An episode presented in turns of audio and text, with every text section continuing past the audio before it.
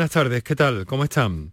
¿Sabían que, practicar, hacer ejercicio físico durante el embarazo es beneficioso no solo para la madre, sino también para, también para el bebé, también para el hijo? Incluso eso puede llegar a manifestarse en la edad adulta del todavía no nacido. Bueno, vamos a hablar de ejercicio físico y embarazo hoy en el programa. Les vamos a proponer un encuentro con una profesional que eh, está muy reconocida y que ha desarrollado un plan para, para ver eso y que además lo ha estudiado durante años un equipo de la Universidad de Granada. Enseguida vamos a estar con eso. Antes les quiero agradecer que estén ahí, al otro lado del aparato de radio. Canal Sur Radio te cuida. Por tu salud. Por tu salud con Enrique Jesús Moreno. Estas semanas de Navidad, Año Nuevo, Reyes, les estamos haciendo llegar algunos contenidos especiales eh, fuera de lo habitual del programa, que es su participación a través de las líneas de intervención en el programa. Les estamos proponiendo encuentros con contenidos de este tipo y al mismo tiempo también la recuperación de algunos sonidos, algunos momentos especiales que hemos vivido, sobre todo en el último trimestre y que rescatamos. Hoy, como les digo, la primera parte va a estar dedicada al, eh, al embarazo y a la práctica de ejercicio físico y sus ventajas, ventajas que están documentadas ya científicamente, un importante equipo de la Universidad de Granada y hablaremos con la principal investigadora de ese, de ese trabajo que se viene haciendo desde hace años. Bien, en la segunda parte em, seleccionaremos algunos de los momentos eh, que tuvimos cuando dedicamos el programa al cáncer de mama este pasado otoño. Así que lo dicho, que les agradezco de nuevo, otra vez me reitero, que estén con nosotros aquí en Canal Sur Radio. Esto es por tu salud. Empezamos. Enrique Jesús Moreno, por tu salud en Canal Sur Radio. En los últimos tiempos ha cambiado el concepto, la idea, incluso las indicaciones médicas, que eh, cuando una mujer eh, se quedaba embarazada, pues prácticamente la, la, la sentaban Se me ocurre expresarlo así. Sin embargo, la medicina ha descubierto, mm, hace ya bastante tiempo desde luego, que es bueno el movimiento para las embarazadas, que es bueno para el parto, que es bueno para el bebé y que además eh, se puede subir un puntito más, es decir, que incluso hay ejercicios de fuerza y ejercicios aeróbicos que son positivos. Se ha avanzado mucho en esto a través de un estudio, se llama GestaFit, ha contado con la colaboración, bueno, parte de la Universidad de Granada y eh, cuenta con la colaboración de ginecólogos, obstetras en la materia para estudiarlo. Ventajas del ejercicio físico y además reducción, por ejemplo, del riesgo de parto prematuro. Eh, tiene mucho que ver con esta investigación porque la ha liderado la profesora Virginia Aparicio, es profesora en el Departamento de Fisiología de la Universidad de Granada, lo ha hecho junto con otra eh, ginecóloga, Olga Ocon, eh, del Hospital Clínico de Granada, y se analizan mm, muchos efectos positivos de este, de este ejercicio. profesora Virginia Aparicio, muy buenas tardes. Muy buenas tardes. Muchas gracias por estar con nosotros. Bueno, realmente todo esto ha dado un vuelco. Hace algunas décadas una mujer embarazada era una mujer sentada, si no tumbada incluso, ¿no?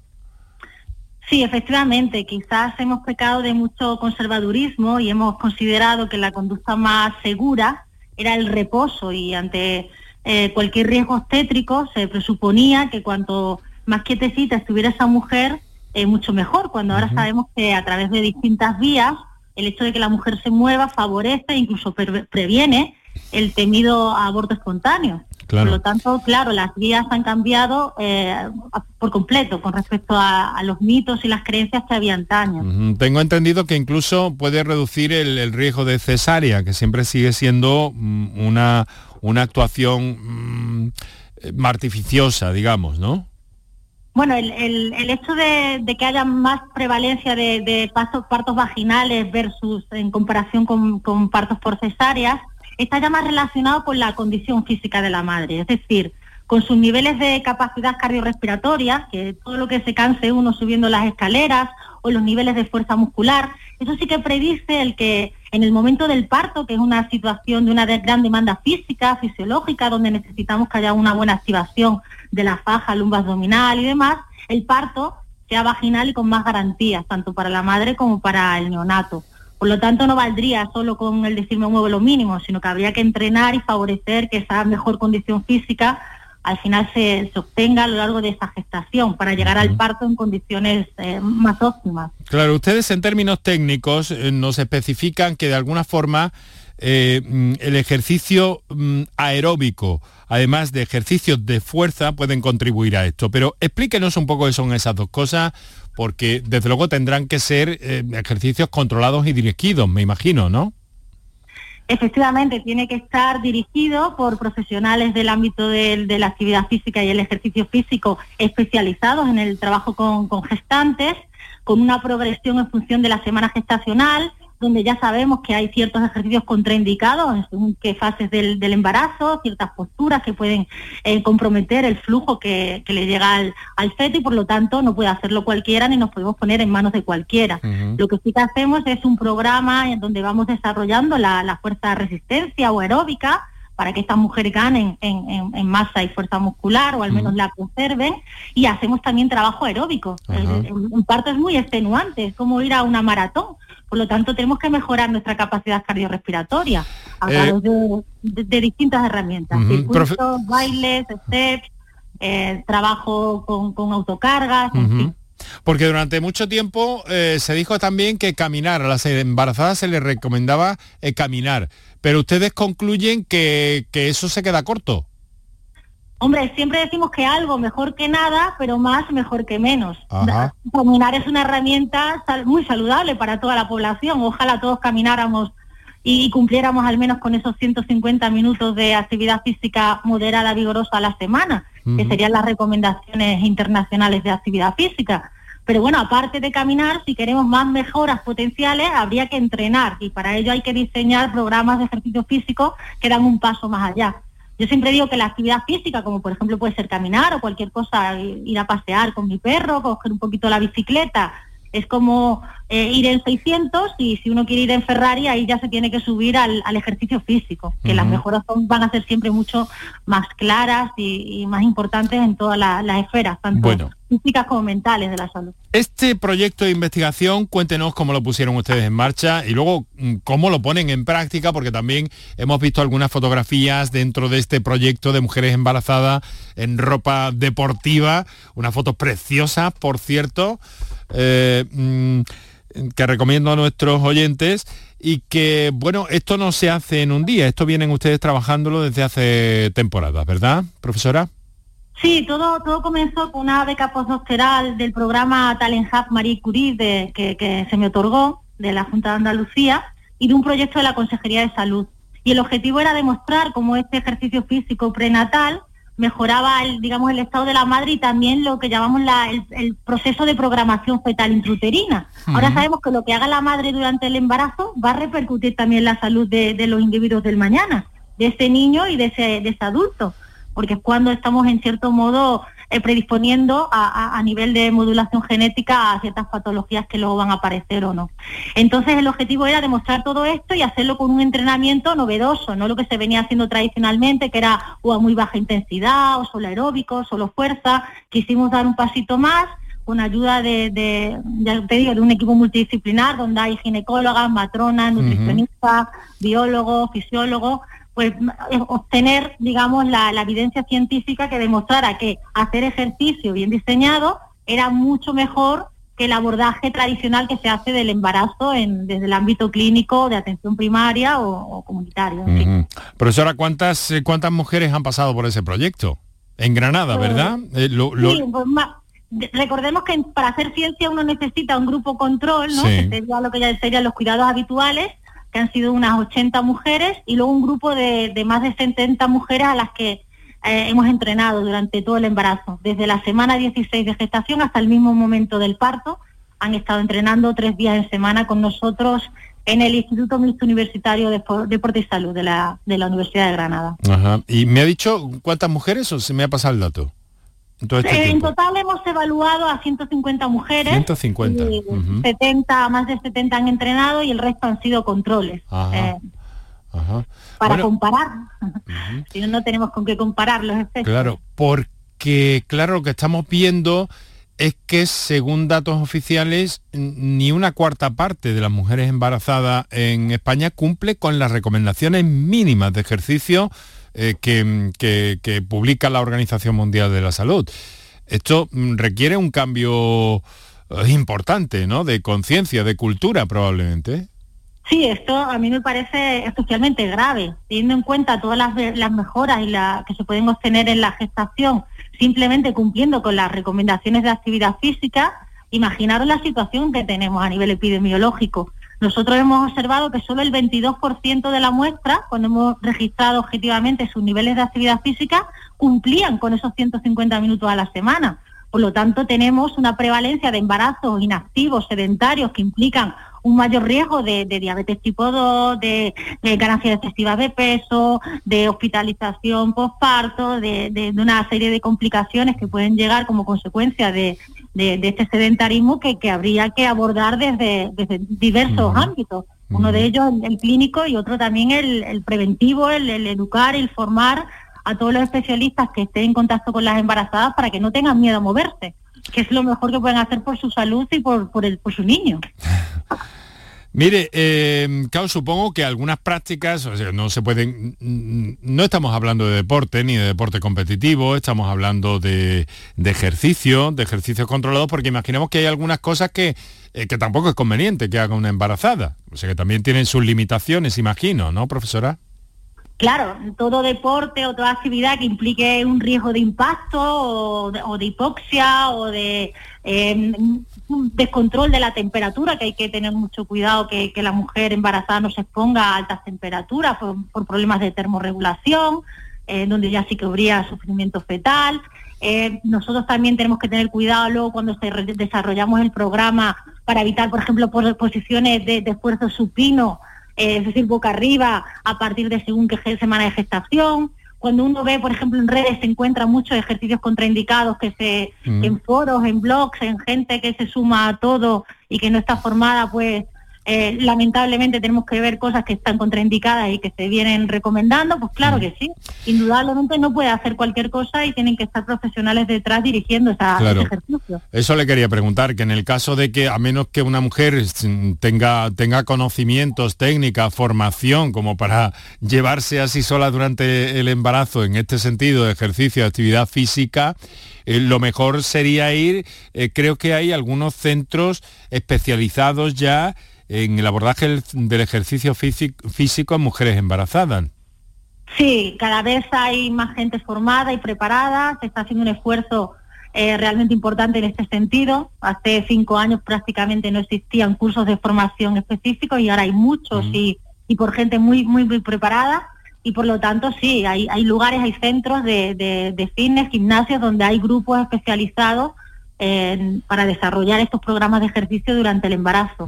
Lo ideal, si a mí me lo preguntaran, pues que desde la atención primaria, no solo a embarazadas, sino a diabéticos, a, menopáusicas, a, hipertensos, a obesos, se, prescribieran programas de ejercicio adaptados a según qué patología, porque al final es, la mejor forma de ahorrar en, costes de, salud. Eh, eh, digamos, la, muy coste efectivo invertir en ejercicio físico en lugar de de abrir la boca y darle el fármaco al paciente. Durante el embarazo, profesor, le voy a, nos vamos a salir un poco del esquema, si me lo permite, si es tan amable. durante, durante todo este proceso, porque eh, ¿cómo lo han estructurado ustedes? Es decir, ¿son todos los días?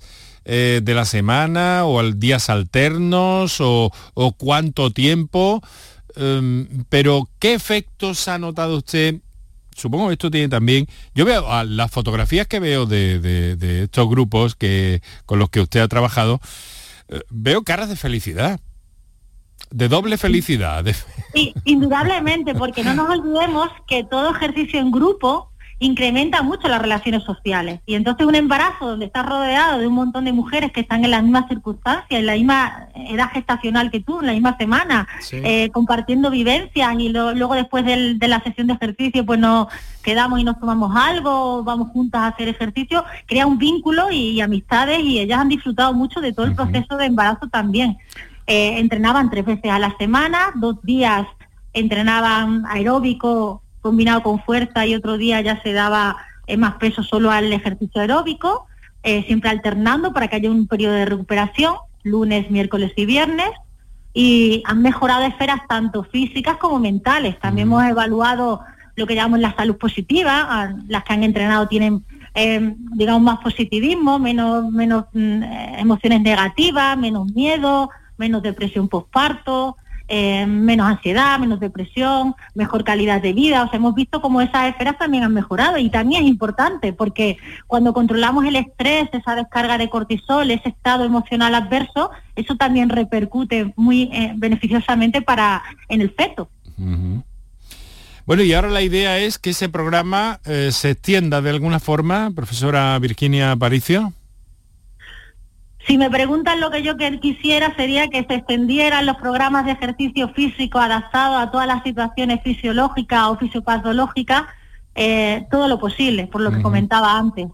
Claro que sí, nosotros tenemos publicado el, el programa al detalle Luego siempre hay que adaptar, individualizar a, según el contexto en, el que nos encontremos, pero lo ideal sería eso. Pero puede ser una... Toda, mejor, toda gestante tuviera la posibilidad de que gratuitamente se le ofreciera un programa de ejercicio que le ayude a tener un embarazo más saludable y para que esa descendencia, que es lo que estamos ahora analizando a través del proyecto Gestafito, también sea más saludable. Y realmente ahora demostramos con el proyecto actual que estos niños, de los niños de estas madres que entrenaron, que ahora tienen tres años, pues tienen más neurodesarrollo, tienen menos adiposidad o mejor composición corporal, tienen, eh, mm, digamos, mejor eh, condición física, más, más inteligencia, pues bueno, estamos hablando de que estamos mejorando la salud simplemente con lo que la madre hizo durante su embarazo. ¿eh? Bueno, ya de hecho tengo entendido que hace unas semanas, el pasado mes de noviembre, ya tuvieron ustedes, no sé si ha sido el único o ha habido más, digamos que que una especie de, presentación, por decirlo de alguna manera, en este caso en Málaga, ah, por una iniciativa de la Diputación de Málaga, ¿no? bueno, dentro del foro eh, Más Deporte, Más Mujer, que presentaron ustedes el proyecto, ¿no? ¿Nos puede contar un poco cómo fue esa experiencia? Pues si te soy sincera, Enrique, yo no he presentado el proyecto en ese foro, no me invitaron. Quizás la, ginecóloga de mi proyecto, de la que ha colaborado con nuestro proyecto, lo presentó. Puede ah. que con la doctora algo con hablara del proyecto. Y, y claro, por mi parte, todo el mundo que ha trabajado en el proyecto encantada de que lo divulguen y, cuenten lo que hemos hecho porque eso en eso consiste la transferencia de la ciencia y la investigación. Vale, vale, bueno, pero, pero que en cualquier caso el núcleo eh, creativo y pensador del proyecto está trabajando en su expansión de alguna forma, ¿no? Sí, todos los investigadores que han trabajado en el equipo, yo creo que al final tenemos ese compromiso de divulgar y de, y de hacer saber a la población que muchas veces desconoce lo que se publica en revistas internacionales científicas y lo que necesita es que nosotros lleguemos a pie de calle y le contemos de forma sencilla, oye, no tengas miedo, muévete que te va a venir genial. Y entonces, más que agradecida de que todos los miembros del equipo lo, divulguen, indudablemente. no, era, no era objetivo del proyecto, pero sí le quiero preguntar también, porque de alguna forma este acercamiento a un concepto saludable del embarazo puede repercutir en otras facetas de la vida, incluso después del embarazo. No sé, supongo que la alimentación y que otros factores, el propio ejercicio más allá del embarazo, eso es una cosa que, eh, que llega para quedarse de algún modo. ¿Qué impresiones ha capturado usted?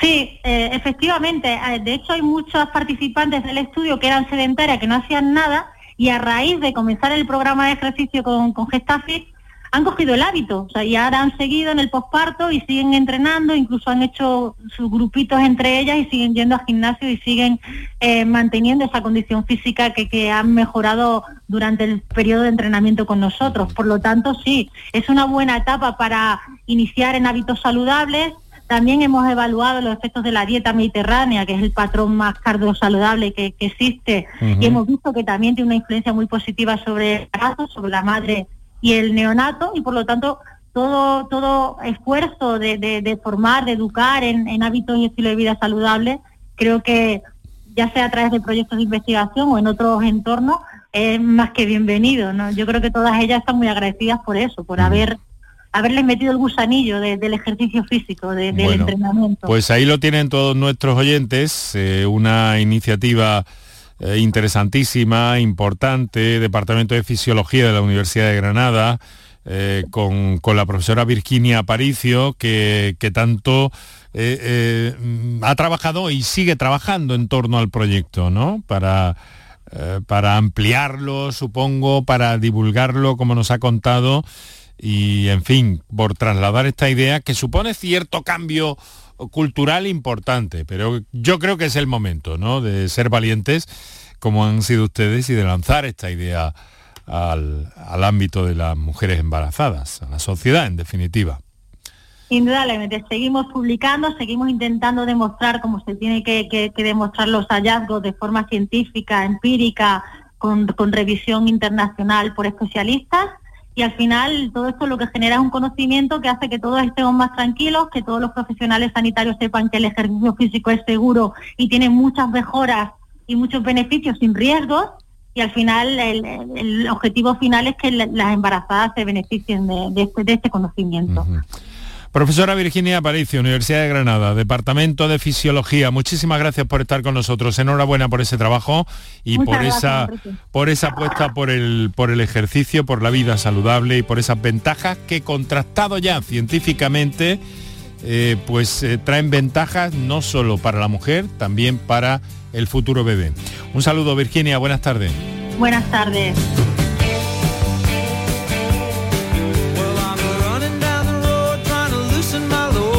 Seven women on my mind. Four that wanna own me, two that wanna stone me, one so she's a friend of mine. Take it easy, take it easy. Don't let the sound of your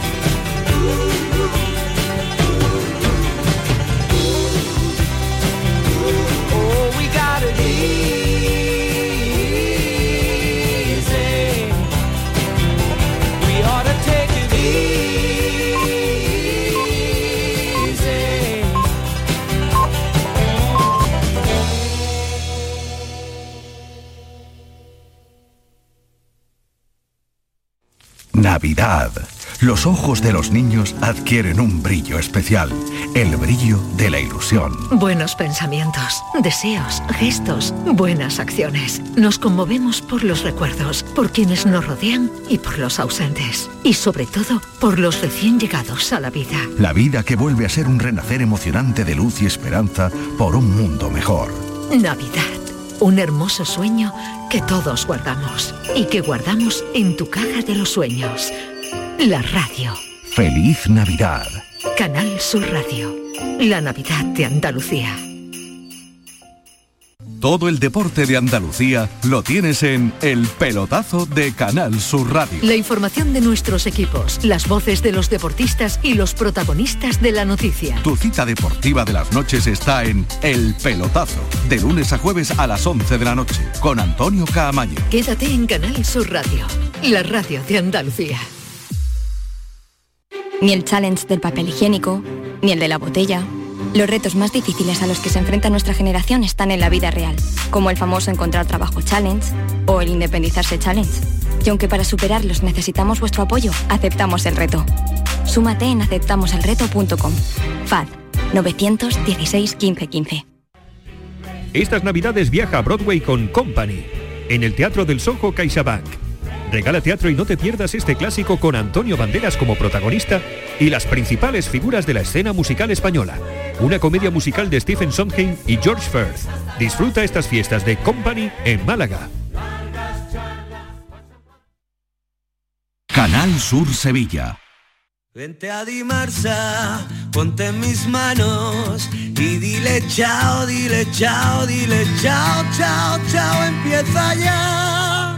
Tu autoconsumo, nuestro petróleo es el sol. Di que sí. Únete al cambio.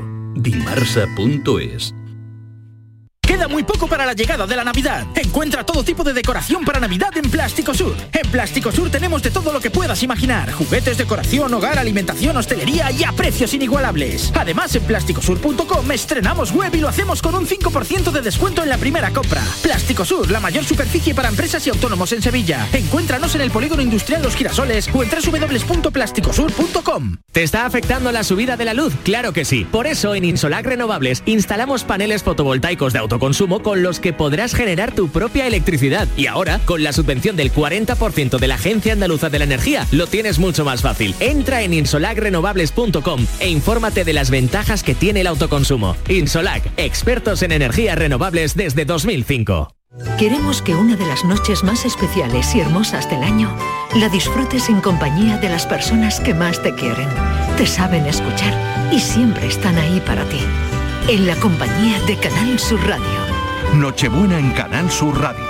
Este viernes desde las 11 de la noche, Manolo Gordo te espera para escucharte y acompañarte. Canal Sur Radio. La Navidad de Andalucía.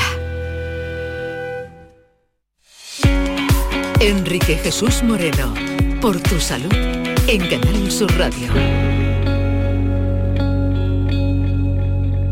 Estamos poniéndole un poco de música a la tarde, un poco de música a estos encuentros eh, relacionados con, bueno, con los contenidos habituales del programa, con la salud básicamente, pero en un formato especial. Nos hemos dedicado al embarazo y el ejercicio físico en la primera parte y en la segunda, después de escuchar ese, esa pieza que, han oído ustedes de, de los Seagulls, que nos acompañarán hoy en algunos momentos, muy discretamente, eh, pero por tener una referencia, para darle un poco de música a la vida, que siempre es bueno, pues nos vamos a entrar en el terreno del cáncer de mama y de los especialistas que nos visitaron para hablar de este problema, que ha conseguido, por otra parte, eh, aglutinar a pacientes y, acompañantes y personas de su entorno eh, en una lucha y en una presencia en nuestra sociedad importantísima.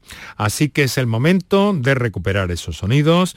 Muchas gracias por estar con nosotros. Seguimos adelante. Pero nosotros buscando la claridad y, precisamente conocer, saber en qué trabajan los profesionales, qué les preocupa y cómo estamos en el argumento de este día en torno a los tratamientos y los retos de futuro que presenta el abordaje de las enfermedades oncológicas, que no tenemos miedo a decir cáncer, pero sí queremos hacer notar que son muchas las que existen y muy variadas. Y nosotros aquí lo que hacemos es rodearnos siempre de buenos especialistas, de los mejores y por eso eh, quiero agradecer la presencia en el día de hoy en el programa. En primer término voy a saludar al doctor Antonio Rueda. Doctor, muy buenas tardes. Muy buenas tardes y gracias por la invitación. Jefe de Oncología del Hospital Regional de Málaga, del Hospital Virgen de la Victoria. Eh, presidente de la Sociedad Andaluza de Oncología Médica. Dígame inicialmente, doctor, luego entraremos en más asuntos. ¿Cómo estamos en Andalucía en el abordaje, en el tratamiento contra el cáncer en nuestra tierra a día de hoy? Pues estamos con los mismos estándares que los países occidentales en cuanto a disponibilidad de los mejores tratamientos, de la innovación tecnológica y de las cifras de curación de pacientes y de supervivencia en la media de lo que se consigue en el resto de países europeos y Estados Unidos. Es decir, eh, globalmente creo que estamos bastante bien. Miraremos al futuro también porque las perspectivas en el ámbito de la tecnología cada vez son más, eh, pues bueno, mm, impresionantes, me atrevo a decir, doctor, y eso lo saben ustedes bien, que están perfectamente al día de todo lo que va llegando y el reto que señalaban ustedes también en el Congreso de implementar, de hacer que esos tratamientos, que esas posibilidades lleguen cuanto antes a los pacientes. Por otra parte, quiero saludar al doctor Fernando Henao. Doctor, muy buenas tardes. Hola, buenas tardes. Muchísimas gracias por la invitación. Igualmente, muchísimas gracias por estar con nosotros. No tengo que presentarles porque se conocen ustedes bastante bien, ¿no? sí, así es. Eh, Fernando, um, bueno, el doctor Henao está, eh, trabaja en el Hospital Macarena de Sevilla, miembro también de la Sociedad Andaluza de Oncología Médica y está eh, volcado en el tema del cáncer de mama, de la oncología mamaria. Doctor, el cribado del cáncer de mama ¿Está totalmente implementado? ¿Está toda la maquinaria fina, a punto o aún se puede mejorar incluso en eso tan deseado que es un cribado en una enfermedad como esta? Hombre, afortunadamente Andalucía cuenta con eh, un programa de diagnóstico precoz eh, muy implantado ya desde hace años y las mujeres en nuestra comunidad también son muy participativas en este programa con lo cual yo diría que le daría una nota de sobresaliente. Eh, siempre se puede mejorar porque afortunadamente están apareciendo eh, nuevos métodos de diagnóstico que, podrían implementarse dentro del programa de diagnóstico precoz y también para aquellas pacientes que tengan un alto riesgo de, cáncer de mama desarrollo, como puede ser cáncer de mama familiar, pueden mejorarse todavía aún más las técnicas de screening. Pero en general creo que es un em, programa que está muy implantado en nuestra comunidad y que por fortuna tiene una alta tasa de participación. Por tu salud, escucha Canal Sur Radio. Eh, doctores, si les parece, vamos a dar eh, vamos a dar prioridad a un oyente que nos telefonea en directo desde Pozo Blanco en la provincia de Córdoba. Es Francisco, a ver qué nos quiere hacer llegar. Francisco, muy buenas tardes. Hola, muy buenas tardes. ¿Qué tal? ¿Cómo está, querido amigo? Pues nada, en primer lugar agradecer el programa que tiene y dar apoyo a todos los andaluces. Muchas gracias, hombre, muchas gracias. Pues nada, eh, yo tengo una pequeña consulta, aunque eh, perdónenme por no recuerdo el nombre del doctor, es una especial, su especialidad en mama. Doctor Rueda, doctor Henao. Pues en este caso eh, mi consulta es para un tumor que a mi padre le han operado y se le queda un pequeño resto. Y claro, lo están tratando, le han dado quimio, perdón, sí, quimio pastilla y radioterapia. Y hasta ahora, pues, la pequeña manchita o tumor mm, está inmóvil, ni ha crecido ni se ha movido. El problema que tenemos es que está con un tratamiento de corticoides y ese tratamiento de corticoides mm, lo está invalidando. Si hay alguna alternativa que podamos tener para quitar esos corticoides, que ya que el tumor está inmóvil, el problema lo tenemos ahora con eh, los corticoides. Me van a permitir, me va a permitir Francisco y me van a permitir los oyentes que hagan una observación. Nuestro programa no es una consulta en el sentido estricto y menos ah. en, una enfermedad con, la complejidad eh, que supone eh, un cáncer y además con la cantidad de documentación eh, que es necesario mm, acumular para, para, llegar a una valoración. De todas formas, Francisco, nuestros especialistas amablemente se prestan a orientarnos de alguna manera o a orientaros a vosotros de alguna manera en cuanto a todo esto. Lo digo también eh, para que los doctores eh, sepan, en fin, que, comprendemos esta situación y al mismo tiempo la inquietud de, Francisco. Claro. Doctor Rueda, mm, ¿por dónde podemos guiar a Francisco? Francisco, eh, entiendo que la enfermedad de su padre afecta al cerebro, que no nos ha dicho qué tumor tiene, sistema nervioso o está localizado en otro sitio. No, eh, mi padre no sabría decirle, ahora mismo estoy un poquito nervioso y no sabría decirle. Mi padre no tiene, está perfectamente. Eh, tuvo una intervención, le retiraron la mayor parte y se pero, un pequeño resto. Sí, perdone Francisco, eh, siéntase tranquilo, esté como, esté como en casa, que de verdad que esta casa, que esta casa, que Canal Sur Radio, radio pública y por tanto vuestra desde el minuto uno. Pero díganos, ¿dónde se le detectó ese tumor? En el lado derecho, eh, a la altura de la oreja. De acuerdo, asumimos que eh. es, un, es una lesión del sistema nervioso. En este caso, eh, para retirar los corticoides, lo primero que, debemos saber todos es que hay que hacerlo muy despacio. Los corticoides se administran para, para controlar el acúmulo de líquido a nivel cerebral que provocan primero el tumor y luego cuando el tumor ha mejorado lo provocan los tratamientos. Lo que hay que hacer en este caso es comprobar que eh, ese edema cerebral provocado por los tratamientos está disminuyendo y una vez comprobado que ese, que ese edema cerebral está disminuyendo, que normalmente se hace mediante estudios de imagen, TAC o resonancia magnética, hay que ir retirando los corticoides poco a poco. En este sentido, a veces es necesario dos, tres, cuatro meses para retirar los corticoides totalmente, porque si se hace muy deprisa, el edema cerebral puede volver y pueden aparecer síntomas como dolores de cabeza y, otros síntomas más molestos como pueden ser incluso convulsiones. Por tanto, es muy importante primero que el doctor que lleva a su padre eh, compruebe que el edema cerebral está controlado y a, y a, partir de ahí disminuir los corticoides muy lentamente. Pero eso se puede hacer. Lo que ocurre es que suele, desde fin de tratamiento hasta que se empiecen a bajar los corticoides, a veces pasan algunas semanas. Francisco. Mucho ánimo. vale, muchas gracias. ¿eh? Mucho ánimo. Muchas gracias, sí. Mucho ánimo y un saludo. ¿Cómo se llama su padre, Francisco? Eh, Paco. Paco. Bueno, pues le enviamos desde aquí, si nos está escuchando y si no se lo transmite de nuestra parte, un fuerte abrazo y nuestros mejores deseos, ¿vale? Vale, muchísimas gracias.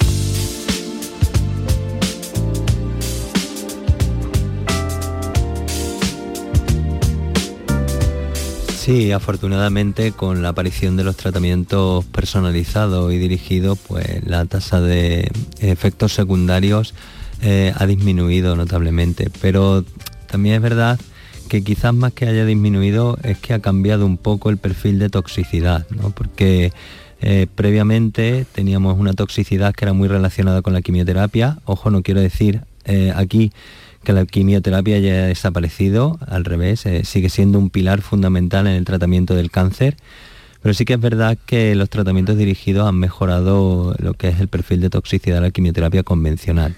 Luego tenemos otros tipos de toxicidades, como puede ser la inmunoterapia, que tiene toxicidades inmunorelacionadas, y para eso todos los médicos que aplicamos tratamientos con inmunoterapia debemos estar eh, muy bien formados y eh, conocer perfectamente lo que tenemos entre manos, puesto que eh, existen enfermedades tremendamente importantes que pueden ser secundarias a los tratamientos de inmunoterapia. Creo que el doctor Rueda estará completamente de acuerdo en este aspecto.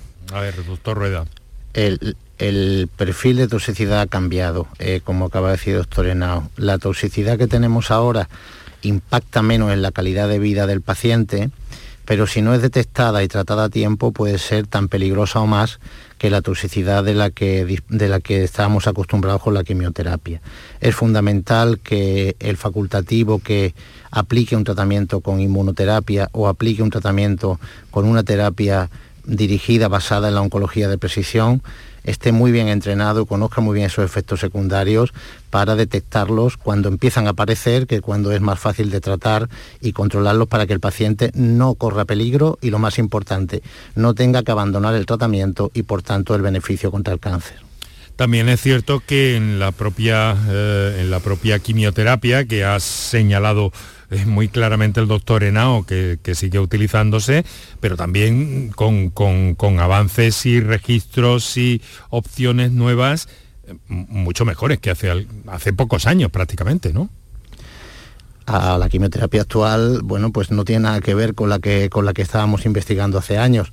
Además de disponer de, medicamentos de soporte que disminuyen la toxicidad de la quimioterapia, hoy día la mayoría de los fármacos quimioterápicos que se están desarrollando se están haciendo eh, unidos a un anticuerpo monoclonal que los lleva directamente a la célula donde tienen que actuar. Y por tanto tienen una selectividad de acción mucho mayor que antes, las dosis necesarias en el tumor. Las dosis que recibe el tumor son mayores que antes, pero las dosis que recibe las células sanas son menores que antes, porque el, tratamiento va dirigido directamente a la célula maligna. Y por tanto la toxicidad es muy inferior y la eficacia mayor.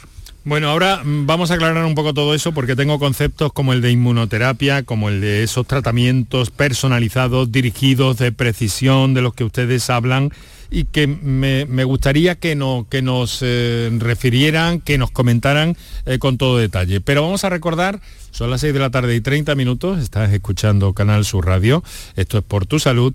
¿Cuáles son las vías que tienes disponibles para intervenir en el programa a propósito del tema del cáncer que estamos abordando hoy en el programa? Hemos tomado como referencia que nuestros especialistas, que siempre tienen los datos frescos, pero quizá aún más frescos porque eh, acaba de desarrollarse este fin de semana en Málaga el Congreso de una sociedad científica que es nuestra Sociedad Andaluza de Oncología Médica. Enrique Jesús Moreno, por tu salud en Canal Sur Radio.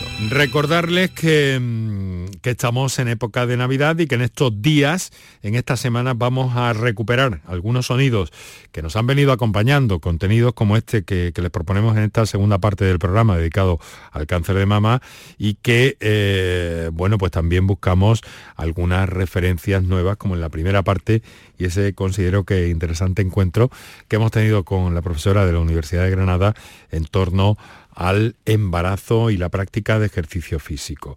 Mientras tanto, mm, seguimos adelante con este tiempo dedicado al cáncer de mama. A ver, em, escuchamos hablar de inmunoterapia, eh, doctor Henao, y a mí inmunoterapia nos suena básicamente, inicialmente nos suena a vacuna, ¿no? Pero entonces, mm, mm, ¿de qué estamos hablando cuando hablamos de inmunoterapia en el ámbito de las enfermedades oncológicas, en el ámbito del tratamiento del cáncer? Bueno, efectivamente, inmunoterapia hay varios tipos, ¿no? Lo que nos vamos a centrar es fundamentalmente en la aparición de los nuevos agentes inmunoterápicos en el tratamiento del cáncer y un poco para que lo entienda la población, intentar explicarlo de la manera más sencilla posible el tratamiento de inmunoterapia lo que consiste es que en nuestras propias células, eh, digamos, del, sistema inmune nuestra, reconozcan el tumor como un agente extraño que no debe de estar en nuestro organismo y sean ellas mismas las que se encarguen de destruir esa eh, enfermedad eh, tumoral. Esto sería, bueno, lógicamente eh, un resumen a grandes rasgos para que se entienda desde el punto de vista poblacional lo que sería el contexto de inmunoterapia actual. Ah, obviamente hay más modelos de inmunoterapia, pero esto es lo que estamos utilizando en el día a día en nuestros centros y los grandes avances se están consiguiendo ya en melanoma, que lleva ya varios años implantado, cáncer de pulmón, carcinoma de cabeza y cuello, tumores digestivos, cada vez en más tipos de tumores estamos consiguiendo avances. Doctor eh, y además hay, em, pues bueno, en algunas ocasiones hemos, hemos, ido viendo cómo realmente si había un concepto un poco más cercano al de vacuna, Em, el, cáncer del cuello de cervix y algunos otros que se están hablando, que se están innovando, que ahí sí casi que entraríamos en, un direct, en, un, en una idea mucho más directa o mucho más parecida a la vacuna tradicional, de algún modo, ¿no? ¿Esto va a ser posible? ¿Lo es ya? ¿Va, va a seguir en esta línea? ¿Puede seguir en esta línea la investigación? Bueno, de prevención, de hecho, bueno, la noticia del fin de semana, de esta semana pasada, eh, fundamentalmente, ha sido el inicio de un ensayo en fase 1. Fase 1 es una eh, situación muy inicial de, desarrollo en pacientes con cáncer de mama triple negativo, con una vacuna que va dirigida frente a una proteína que se excreta habitualmente en, leche, en la leche materna, luego ya en las células sanas, cuando la mujer ya ha terminado la lactancia, no se expresa, y que está expresada también el cáncer de mama triple negativo. Esta proteína se llama alfa-lactoalbúmina. Mm. Lo que se está eh, investigando, desarrollando, es la posibilidad de eh, una vacuna que reconozca esta alfa-lactoalbúmina y antes de que inicie el cáncer de mama triple negativo, pues pueda eliminarse y no desarrollarse la enfermedad. Como digo, todo esto es investigación, todo esto es algo que está en fases muy iniciales, pero que puede que en un futuro, y ojalá sea así, pues nos llene de optimismo y de, esperanza. Doctores, cuando quieran ustedes intervenir, no tengan por qué pensar que yo siempre voy a estar moderando. Si quieren añadir o apostillar o añadir o, discutir, discutir científicamente cualquier asunto, lo hacen con toda tranquilidad, por eh, favor. Eh, eh, Enrique, en el tema de las vacunas también es importante destacar su, su aspecto terapéutico, no solo su aspecto preventivo. Efectivamente. por ejemplo, en Málaga tenemos un ensayo clínico con una vacuna eh, que era eh, la vamos a llamarla la, precursora de la vacuna del COVID de, Pfizer BioNTech, que es una copia de esta vacuna contra el cáncer, que va dirigida contra el virus, contra tumores desarrollados por infección del virus del papiloma humano.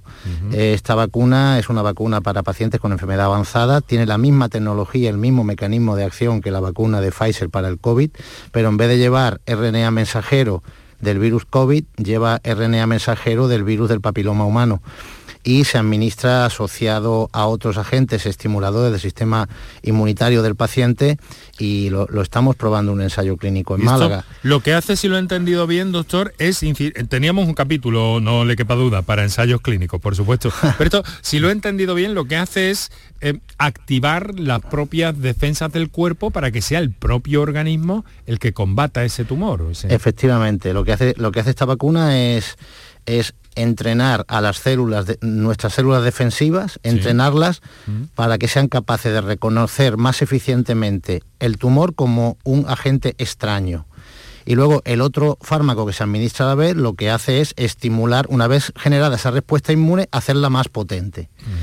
Y esperamos resultados, buenos resultados con estos fármacos. La verdad es que los preliminares son bastante buenos son esperanzadores, ¿no? Sí. Bueno, pues vamos a estar muy atentos a eso. Como usted sabe, en este programa pues estamos absolutamente pendientes de todo eso. Eh, por cierto, es que eh, mm, em, vamos, a, vamos a atender una llamada, una, una oyente que nos, que nos telefonea en este momento desde Sevilla. Es Ana. Ana, buenas tardes. Sí, buenas tardes. Hola. ¿Qué tal? ¿Cómo está? Bien, eh, bueno, eh, quería hacer una pregunta. Bueno, primero agradecerles por el programa, que es sumamente interesante e informativo para todos los que tenemos algún familiar, desgraciadamente con, un tipo de cáncer. Y mi pregunta era relativa a qué sabemos o si hay algún avance respecto al diagnóstico de cáncer de llamado glioma difuso de línea media, talámico derecho, mutación histórica 3K27. ¿Ustedes como expertos, no sé, tienen alguna posible novedad acerca de este tipo de tumor, que por lo visto es tan agresivo? A ver, eh, doctores, ¿podemos orientar a nuestra mm, oyente? No, tenemos ahora mismo ninguna novedad que esté cercana a ser implantada como tratamiento asistencial. Este tumor eh, es un tumor que tiene la característica de afectar de forma difusa varias zonas de, la, base del cerebro, del tejido nervioso, y es muy difícil de tratar porque no se puede estirpar y tampoco se puede eh, tratar con radioterapia de una forma completa. Tenemos tratamientos para ir frenando el crecimiento y la evolución de, esta enfermedad, pero tratamientos definitivamente curativos ahora mismo no, no disponemos de ellos.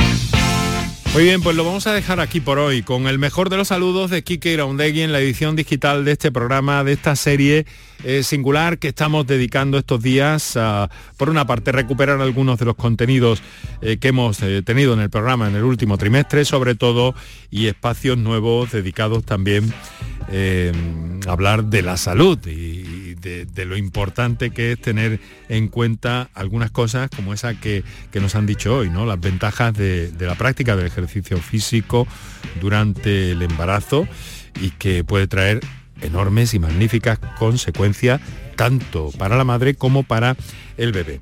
En fin, que lo dejamos aquí por este jueves, jueves 23 de diciembre. ¿Y mañana qué? Pues mañana también eh, tendremos nuestro encuentro, el habitual reducido de los viernes y les prometo que también les traeremos algún contenido de, de interés.